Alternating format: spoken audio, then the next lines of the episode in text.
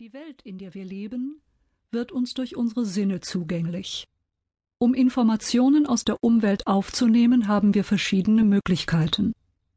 Durch unsere fünf Sinne können wir die Umwelt sehen, hören, fühlen, schmecken oder auch riechen. Die ersten drei Kanäle nutzen wir dabei am häufigsten für die bewusste Wahrnehmung. Das Sehen, das Hören und das Spüren. Durch Augen, Ohr und unseren Gefühlssinn nehmen wir im Durchschnitt 95 Prozent der bewussten Information auf. Der Geschmacks- und Geruchssinn ist weit weniger präsent, obwohl es Bereiche gibt, in denen zum Beispiel das Riechen sehr wichtig wird. Den kann ich nicht riechen, ist zum Beispiel ein Urteil, das eine Beziehung schwerwiegend beeinflussen wird. Dabei konzentrieren wir Menschen uns nur auf unsere spezifisch menschliche Welt einen ganz kleinen Ausschnitt der Welt. Große Bereiche der Realität können wir überhaupt nicht wahrnehmen, auch wenn sie für uns wichtig wären. Ein Beispiel dafür ist die Radioaktivität. Wir können sie nicht sehen oder hören, dennoch existieren die Strahlen und können uns sogar sehr gefährlich werden. Aus dem ganzen Farbspektrum sehen wir nur Licht von Infrarot bis Ultraviolett. Katzen sehen dagegen noch scharf, wenn es für uns stockdunkle Nacht ist. Wir können nur Töne hören, deren Schwingungen zwischen 20 und 20.000 Hertz liegen. Darüber und darunter ist es für uns still. Eine Hundepfeife hören wir Menschen nicht. Ein folgsamer Hund wird aber sofort darauf reagieren und herbeilaufen. Auch unser Geschmacks- und Geruchsvermögen ist begrenzt. Dies wird besonders deutlich, wenn wir uns mit Feinschmeckern wie den Aalen vergleichen. Wussten Sie, dass Aale in der Lage sind, einen einzigen Tropfen Duftstoff im Bodensee zu identifizieren? Warum beschreiben wir die fünf Sinne am Anfang dieses Hörbuches?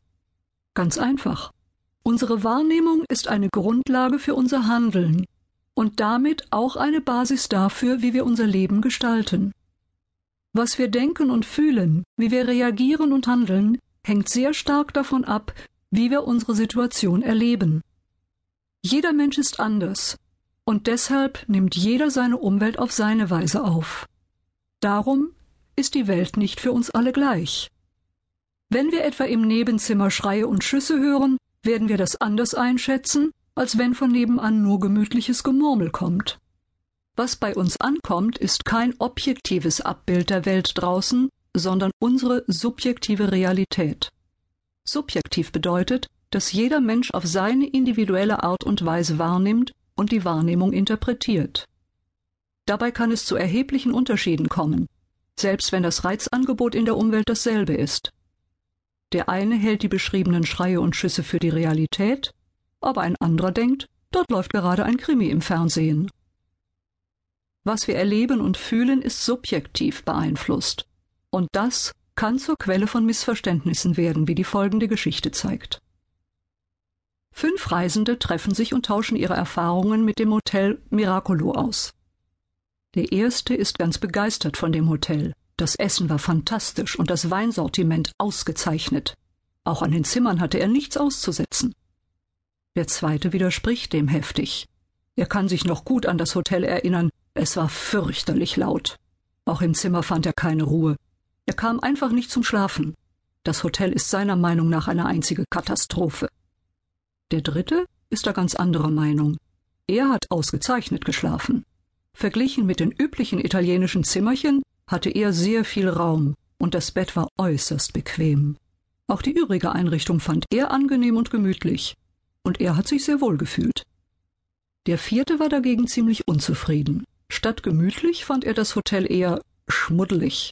Wo man hinsah, Staub und Schmutz. Außerdem war es überall so dunkel eng und unübersichtlich. Nein, ihm hat es dort überhaupt nicht gefallen. Der fünfte schließlich fragte nur Und den grässlichen Gestank habt ihr nicht bemerkt? Das Hotel steht genau gegenüber dem Fischmarkt. Ich gehe da bestimmt nicht mehr hin. Die fünf Reisenden haben ihre unterschiedliche Meinung über das Hotel durch die Unterschiede in der Auswahl der Dinge gewonnen, die sie bewusst wahrnahmen. Für den ersten war Essen und Trinken, also der Geschmack, entscheidend. Für den zweiten was er hörte oder hier besser nicht hörte, also die Ruhe. Der dritte will sich wohlfühlen, ihm waren die Körpergefühle wichtig. Der vierte stellte das Sehen in den Vordergrund und dem fünften hat der Fischmarkt gestunken. Wahrnehmen heißt also immer eine Auswahl treffen, und zwar auf der bewussten und unbewussten Ebene. In jedem Moment bekommen wir gleichzeitig tausende verschiedener Informationen aus unserer Umwelt.